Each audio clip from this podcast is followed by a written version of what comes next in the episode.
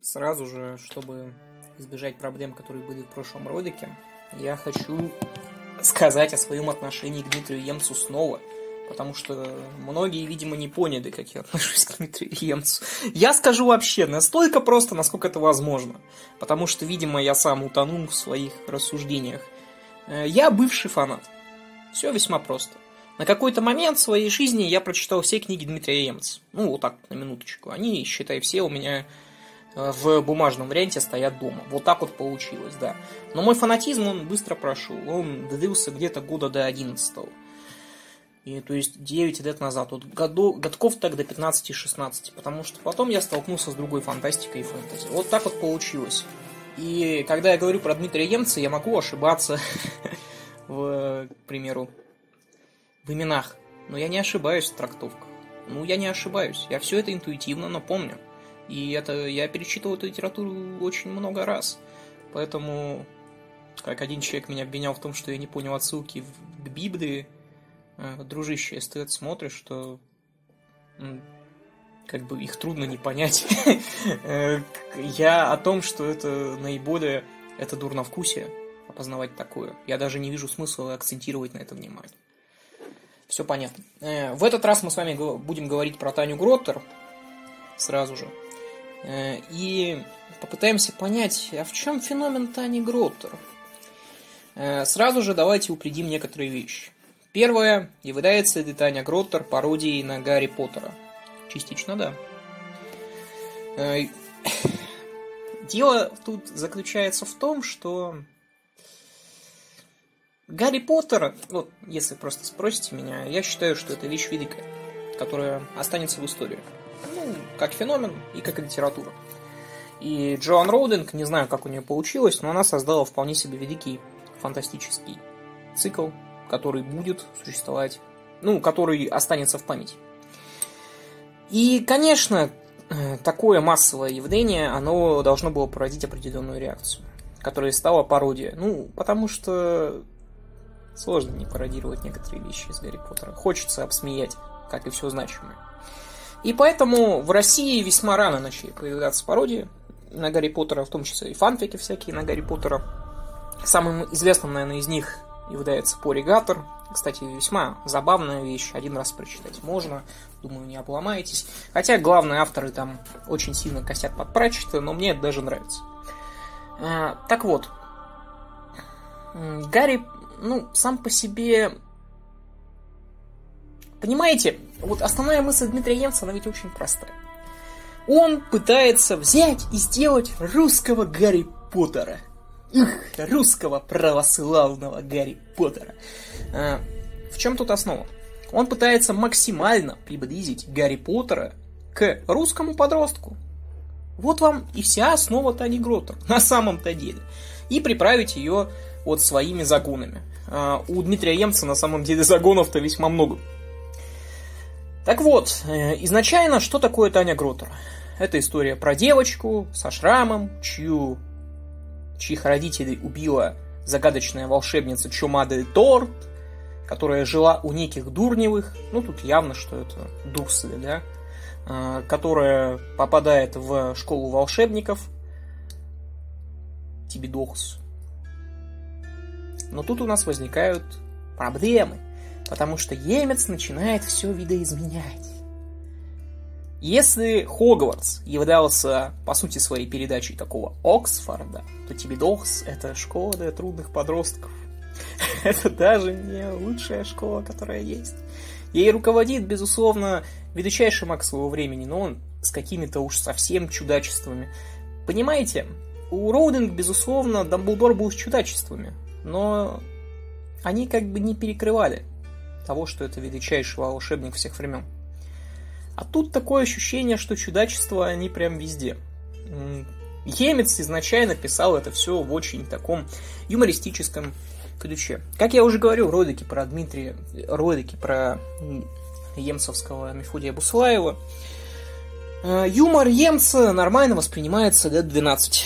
Если вы сейчас прочитаете некоторые вещи, которые там прописаны, вы кринжанете так, что ого-го. А, однако, тем не менее, что-то... Вот я начал раскладывать это все на части, анализировать, почему непосредственно мне когда-то нравилась Таня Гротер. А мне нравилась Таня Гротер. Я пытался понять, что я в этом нашел-то, потому что вот э, какого-то же черта я ее всю прочитал. Конечно, вот сейчас, когда мне там почти 24 года, я э, могу это анализировать и говорить о том, что, наверное, это не самая лучшая литература. Открыл кому-то глаза, ой, ой, ой.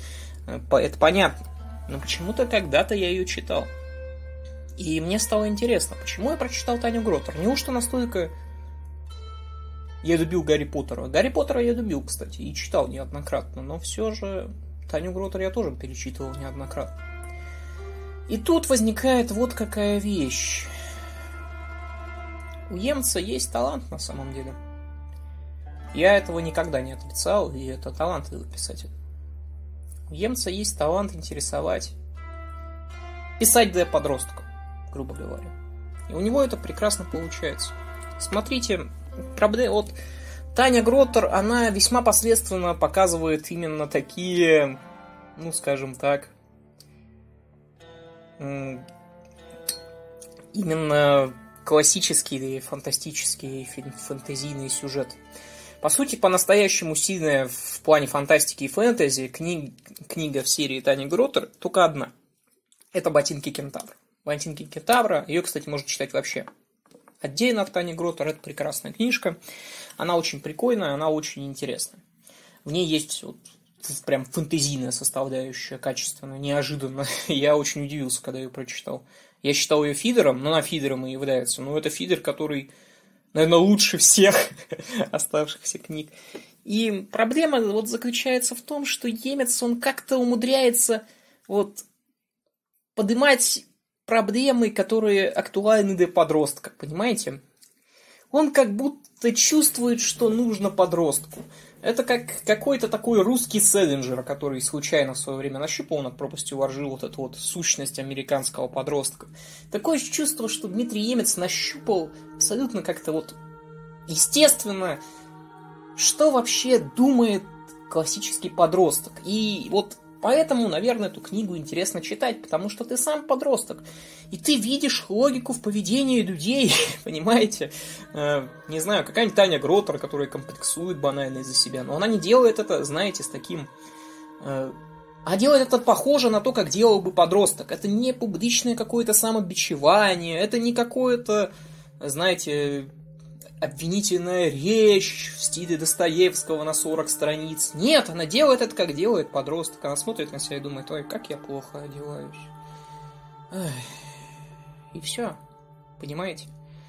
И все равно вот опять же ухватывается какая-то такая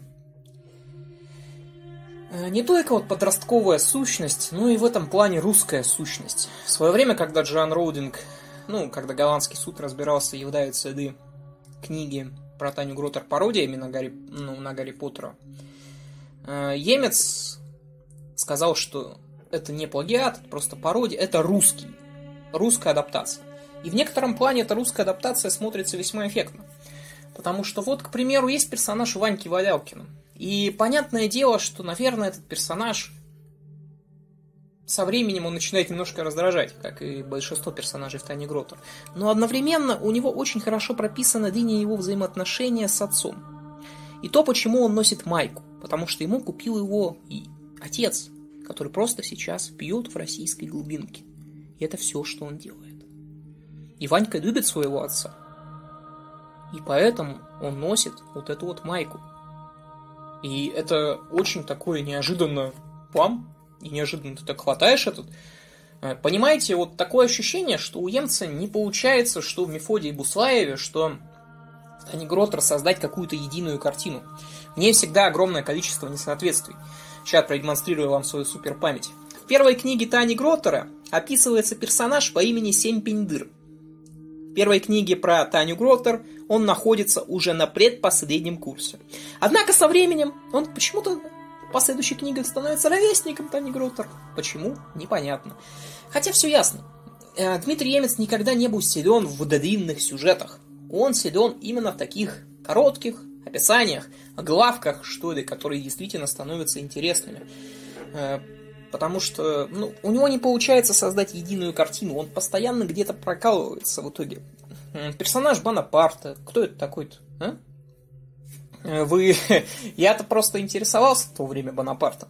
И я отмечал, что в одних книгах Емец говорит, что это темный маг, а в других это оказывается темный страж. Ведь это два разных понятия. И это вот тоже весьма так странно.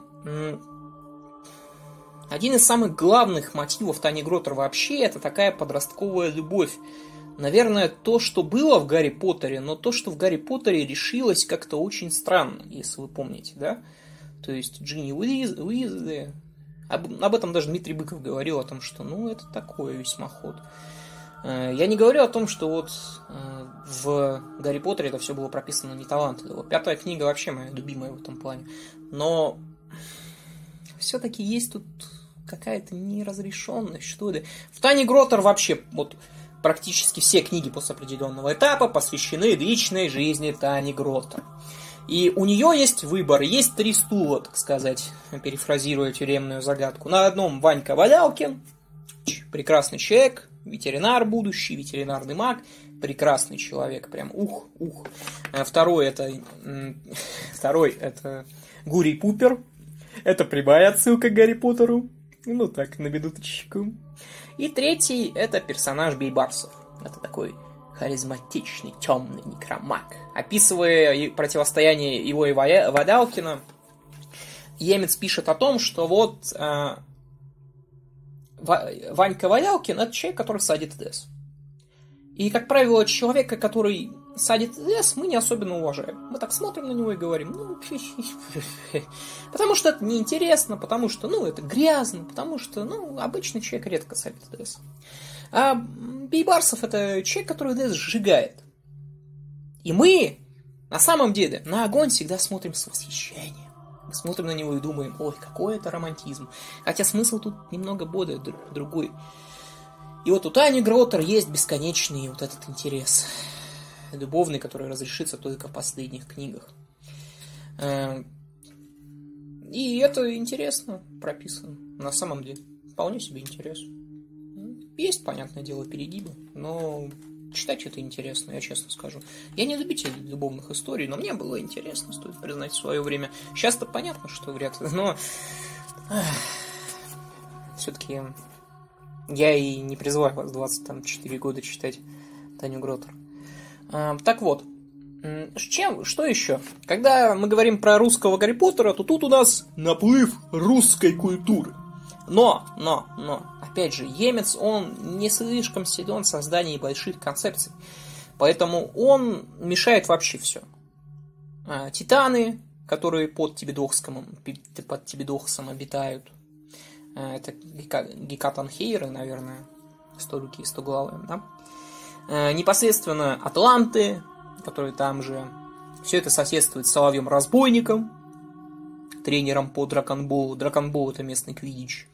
Задача драконбола забросить мячик в пасть дракону. Ну, как вы понимаете, неплохо, да? так, неплохо переиначено Квидич. Э, дракон Тибидохса, самый старый, его имя Гаирын. Потом еще в одной из книг появляется еще шесть драконов, сыновей его. Тоже очень интересно. Гаирын это, естественно, аналог Змея Горыныча. Э, преподает там Медузия Гаргония, Сардонапал. Сардонапал это отсылка, насколько я помню, опять же, к... Ой, сейчас бы вспомнить Руслану. Э, Медуза Гаргона, понятно, к чему это отсылка. Профессор Клоп, Поклеп, Поклепыч и прочие, прочие персонажи. Э, русская культура там вообще сочится отовсюду, честно говоря. Такая православность.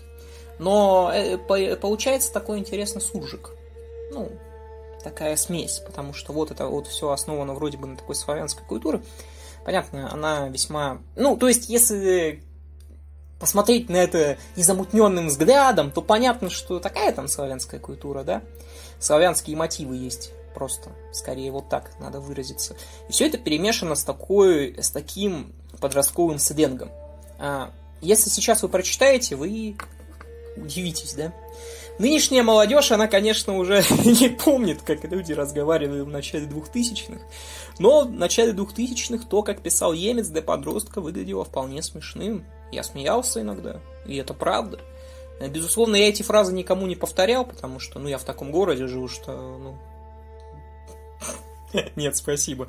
Но, тем не менее, что-то в этом было, что-то было в этом интересное. Есть ли какие-то щемящие моменты? Вот в Тане Гроттер вот иногда есть классный момент, что и Мефодий Буслаеве, что в Тане Гроттер есть иногда классный момент, там, не знаю, когда Таня Гроттер играет э, против команды по Драконболу, команды Вечности, потому что глава тамошнего Министерства магии, Кощеев, Кощей Бессмертник, как-то так его зовут.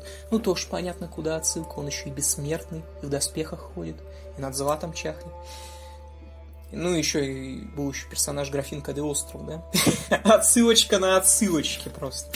А, смысл заключается в том, что Таня Гроттер играет против команды Вечности, ее травмирует вот что. А, одним из игроков команды вот этой Вечности является ее отец. Который также прекрасно играл в Драконбол и тоже летал на, дракон... на непосредственно контрабасе. Если в Гарри Поттере все летали на метлах, тут летают на чем угодно, чаще всего на пылесосах тоже тонко, да, ребят? И на самом деле это один из таких самых пронзительных моментов книг. Действительно, это обставлено здорово, и это запоминается. Я помню это спустя много лет. И таких моментов, вот такие моменты, они иногда возникают. К примеру, как э, э, Ванька с Бейбарсовым идут на дуэль э, драться с упырями. Тоже прикольная вещь. Есть в этом что-то такое подростковое. Персонаж Шурасика, его поведение с женщинами, да, когда он там пытается поздравить всех с 8 марта, но сделать так, чтобы это было еще и завуалированным оскорблением. Разве это не прекрасно? Разве это не... Разве это не похоже вот на, на поведение подростка, который уже хочет, хочет женского внимания, но сам как бы но пытается сделать вид, что как бы мне это не интересно из-за врожденной скромности, да? И таких, таких вот единичных описаний вот весьма много. И опять же, вот русскость там чувствуется вообще везде. Вот я честно скажу. Вот когда э, Ванька устраивает дуэль с Гурием Пупером, я тут мало спойлерю на самом деле, я вам итоги-то этих дуэлей не рассказываю. Э, он находит персонажа Гуню Гломова, такого типичного чувака, ну, туповатого, дуболом. И когда он только говорит, мы, мы идем на дуэль, то сразу же встает такой, думаю, пошли, пошли. И это на самом деле тоже э, вещь весьма интересная, потому что, ну, есть такие люди, действительно, которые любят посмотреть, как в России кто-нибудь другому лицо бьет. И, ну, это встречается весьма часто, как это неудивительно. И вот такой русский колорит, э, там, условная, условные гонки на избушках, на чумах, вот такие вот вещи, они пропитывают Таню Гротер. И русского колорита там много на самом деле. И, как я говорю, он перепутанный с зарубежным колоритом, потому что Емец сделал отсылки вообще на все, что мог. И в этом возникает проблема, потому что, как я говорил, стройная система не выстраивается. А, и тут у нас опять сказка про нереализованный потенциал главного героя. Эх. У Тани Гроттер была способность. Э, в Тане Гроттер вместо волшебных палочек используются перстни и другие атрибуты магии. А, самый обычный маг может выбить из своего произнесения заклинания, из своего непосредственно перстня одну искру. Очень сильны две. Только два мага в мире Гарри Поттера могли выбить три искры. Это Сарданапал, директор Тибетокса, и Чумада и Торт. И Таня Крут. На минуточку. Вот только, наверное, как вы помните, у меня возникли проблемы с тем, что вот Мефодий Буслаев стал Стражем Света. С тем, что в конечном итоге Таня Гроттер выбирает счастливую жизнь с любимым человеком, на самом деле эта мысль-то нормальная, вот если так подумать. В ней что-то есть. Вот это действительно интересная вещь. Но в то же время, когда Таня Гротер начинает взрослеть, я неожиданно начал замечать, что вот эта вот подростковость, которая была мне родна, она начала куда-то пропадать. То есть персонажи начали как-то вести себя уже не так логично для меня, что ли. И, честно говоря, в каждой книге вот были какие-то не то что проблемы, а не проблемы, а вот классическая такая а, нереализованность Емца. Как будто вот что-то вот в этом цикле было на определенно, вот появилось неожиданно, но в какой-то момент просто-напросто исчезло. И это на самом деле мне не, вот вообще не нравится. И тут, конечно, уже труднее говорить про все это. Русский колорит, э, смешные словечки, они в итоге как будто не образовали чего-то большего. Как будто бы вот за этими приколами 12-летнего чувака, который Емец всячески производил, за ними в итоге не оказалось вообще ничего. И это ведь неправильно, потому что, ну, за хорошее сатирическое произведение, за хорошим сатирическим произведением всегда должен быть смысл. И последние книги Тарини Гротера, они были уже они были достаточно серьезными, но проблема заключалась в том, что это им не особенно шло. Неожиданно оказалось, что если писать без приколов 12-летнего чувака, у Дмитрия Емца не хватает просто сил. Не хватает сил, это все правильно подать, что ли, сделать это произведение уже по-настоящему серьезным. Ну и, безусловно, нереализованный потенциал в Тане Гротер тоже есть.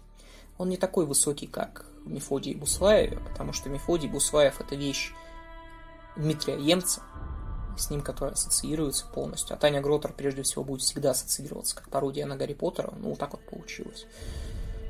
Но нереализованный, нереализованный потенциал тут также есть попытка его сделать некоторых персонажей слишком живыми. Там, не знаю, сидит Таня Гротер за столом и думает, что вот сейчас мы гораздо ближе к учителям, чем к ученикам.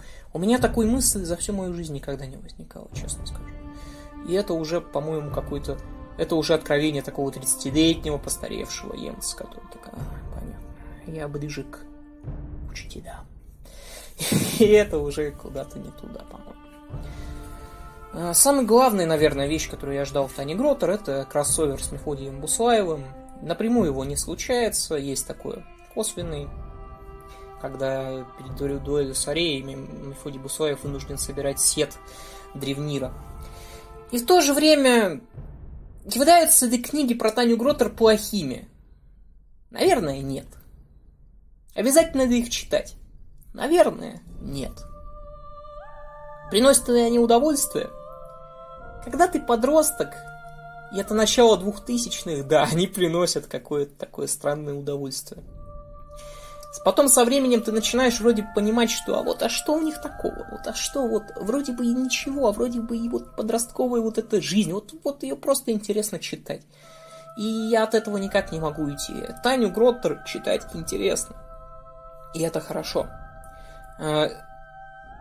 Юмор 12-летнего до 12-летнего тоже смотрится прекрасно, и это тоже хорошо. Но со временем...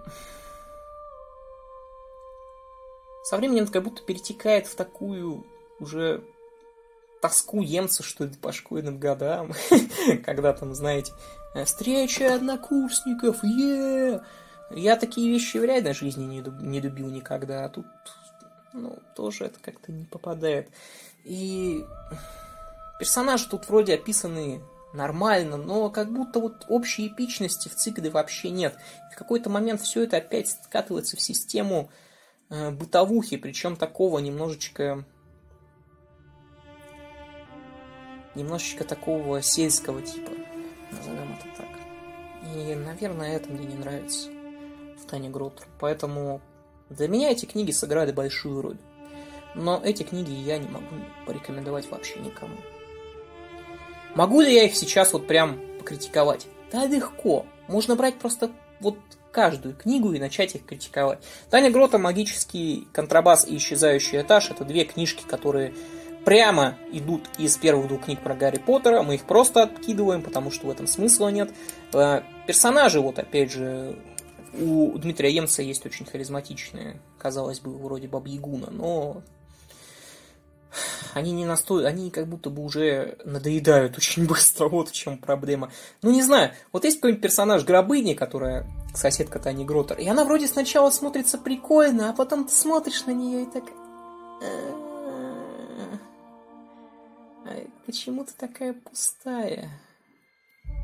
И в этом как будто проблема. Ты вот сначала смотришь на это с неким очарованием, читаешь вот это, какие-то там рассуждения, потому что немцы любят такие вот философию для средней школы разводить. И ты так смотришь на это и так, а, интересно, ну вот а что за тобой стоит? Это даже в 12 лет уже начинает какой-то момент раздражать. Вот, а что за тобой? Вот, а кроме вот прикола про Германа Дурнева, тут что-то есть, и неожиданно оказывается, что ни хера подобного.